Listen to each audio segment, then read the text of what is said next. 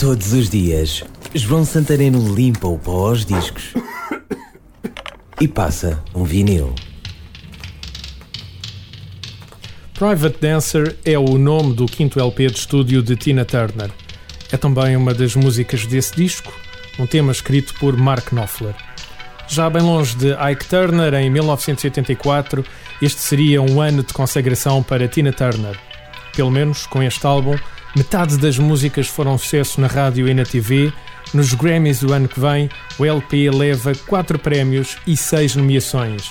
Tina Turner tinha nesta altura 45 anos quando editou este disco. Ficou conhecido tanto pelas músicas como pelas pernas da cantora, que deram uma linda foto de capa. Miss Hot Legs seria a sua alcunha daqui para a frente. A rodar em vinil, Tina Turner, Private Dancer. Well, the men come in these places, and the men are all the same. You don't look at their faces, and you don't ask their names. You don't think of them as human. You don't think of them at all. You keep your mind on the money, keeping your eyes on the wall. I'm your private dancer, a dancer for money. Do what you want me to do. I'm your private dancer, a dancer for money, and any old music will do.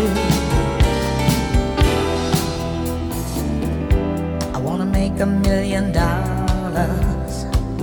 I wanna live out by the sea, have a husband and some children. Yeah, I guess I want a family. All the men come in these places, and the men are all the same. You don't look at their faces, and you don't ask their name. I'm your private dancer, a dancer for money. I'll do what you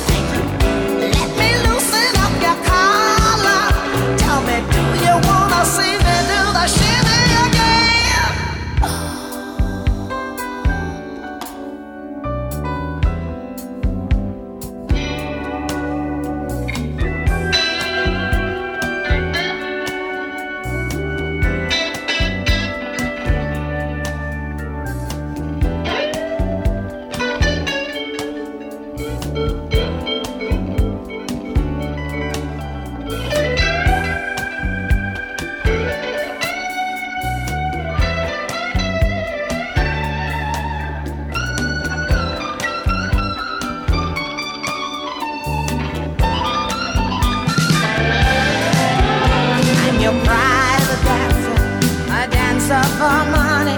I'll do what you want me to do. I'm your private dancer, dancer for money, any old music will do.